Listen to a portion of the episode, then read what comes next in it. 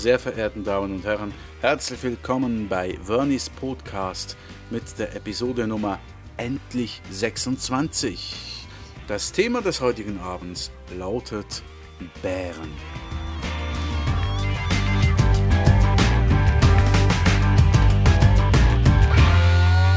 In einem anderen Leben wäre ich wohl ein Bär geworden oder gewesen. Warum? Weiß ich nicht.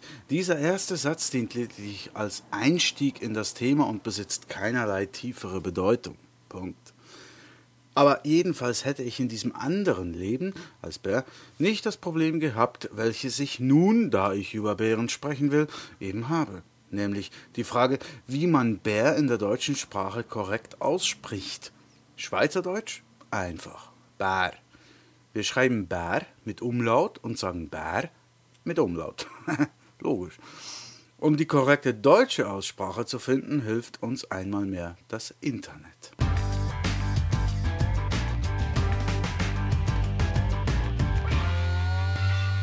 Victionary.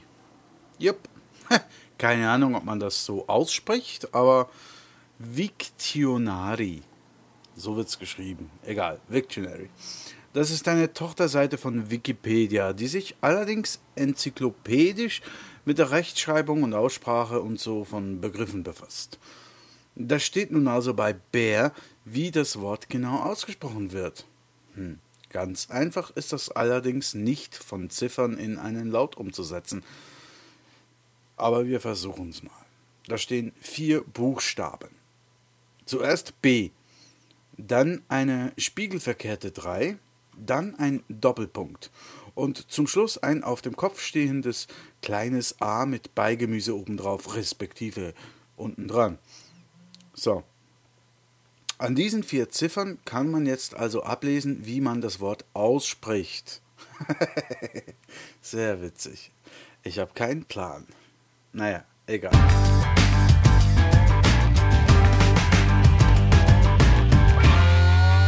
Aber eine weitere Recherche auf der Mutterseite von Wiktionary, äh, auf Wikipedia also, bringt hervor, dass die gespiegelte 3 eigentlich das lateinische Epsilon bezeichnet, welches wiederum das aussprachetechnische Ä bezeichnet und folgendermaßen ausgesprochen wird. Ä.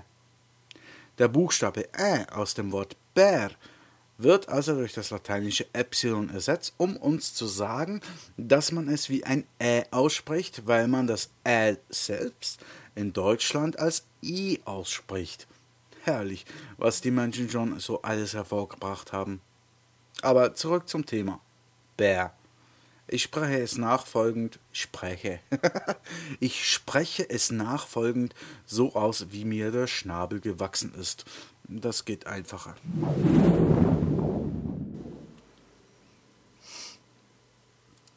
Jetzt aber.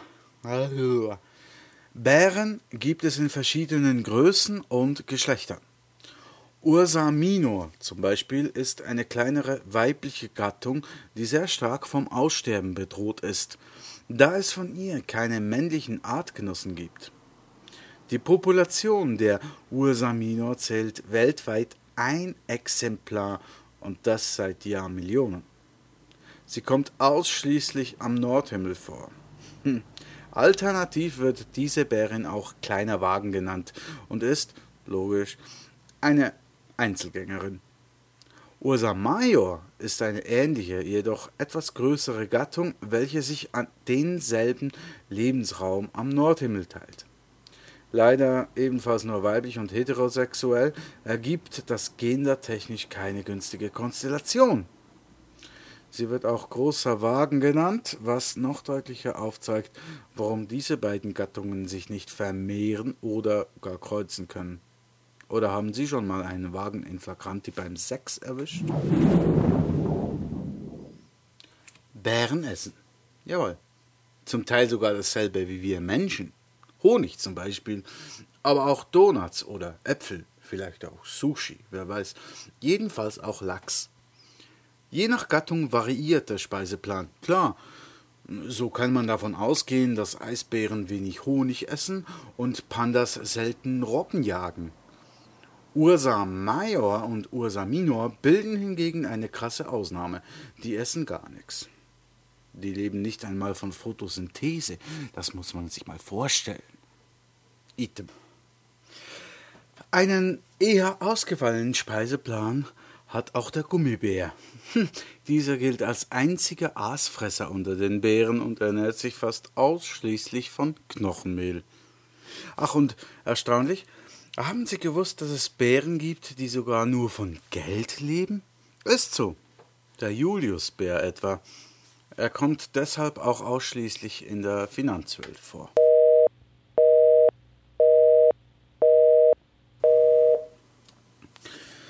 Und da wir thematisch eben schon die Finanzwelt gestreift haben, hier noch ein kleiner Tipp am Rande. Sein Geld in Goldbären anzulegen gilt allgemein als nicht sehr nachhaltig und hat schon einige Leute erst in den Ruin und dann in die Diät getrieben. Sorry. Einfacher ist die Bereicherung durch das Zurschaustellen von Tanzbären.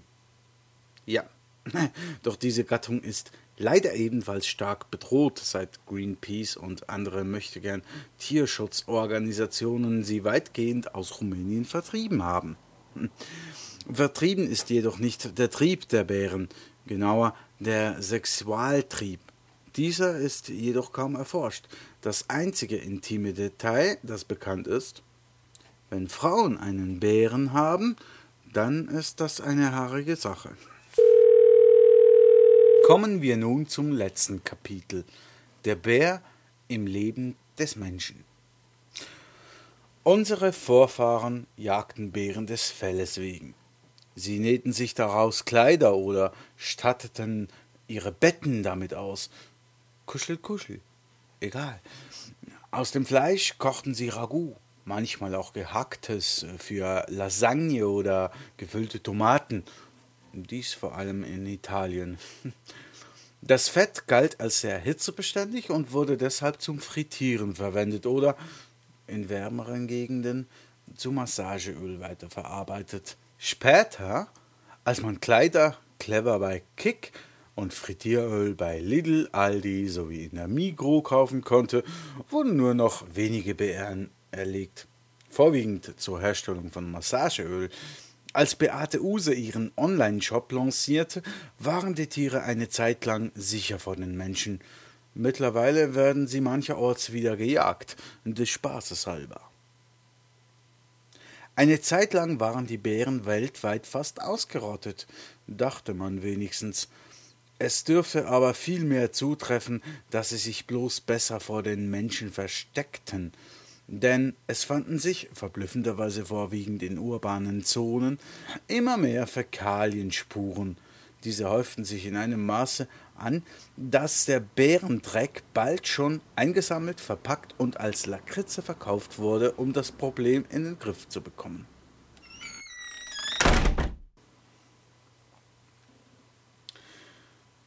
Kommen wir zum Schluss noch zu der Rubrik Übrigens. Übrigens, Bärlauch ist eine Pflanze und wurde deshalb eben nur gerade am Rande erwähnt. Übrigens, für Bärbach gilt dasselbe wie für Bärlauch, außer dass es sich dabei natürlich nicht um eine Pflanze, sondern um ein fließendes Gewässer handelt. Übrigens, Saubär ist zwar ein Tier, dessen Fell jedoch nicht sehr warm zu geben vermag, weshalb es zur Gattung der Schweine gezählt wird und hier deshalb ebenfalls nicht wirklich erwähnt wird. Übrigens, sauber, zum Zweiten, ist weder eine Pflanze noch ein Tier, somit also nicht mal organisch. Vielmehr ist es ein Familienname, am besten bekannt wohl durch Peter Sauber, Namensgeber für das gleichnamige Formel 1 Team aber das nur ebenfalls am Rande. Übrigens, Bären, welche Kuhmilch geben, werden mit einer Bärenmarke markiert oder gekennzeichnet oder wie auch immer. Weiter. Übrigens, wer jemanden einen, einen Moment, ich fange nochmal an. Übrigens, wer jemandem einen Bären aufbindet, jetzt habe ich einen Fahren. Wer jemandem einen Bären aufbindet, fällt selbst hinein. Nee. Das ist jetzt schwierig. Das ist ein Sprichwort, aber ich. Naja. Äh. Nochmal. Wer anderen eine Grube. Nein, das ist auch das Falsche. Verdammt. Äh, wer jemandem einen Bären aufbindet. So geht's doch. Was war das? braucht ein starkes Seil. Hä? Egal. Weiter. Übrigens, wussten Sie, dass der Werbeslogan von Fishermans Sie sind zu stark, ich bin zu schwach. der ist auch gut. Nee, ich fange nochmal an. Wussten Sie, dass der Werbeslogan von Fishermans Sie sind zu stark.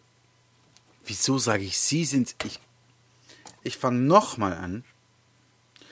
Wussten Sie, dass der Werbeslogan von Fishermans Sind Sie zu stark, bist du zu schwach ursprünglich anders lauten sollte, nämlich Sind Sie zu stark, bist du zu wenig Bär? Wussten Sie's? Nein? Ist auch Quatsch. naja, egal.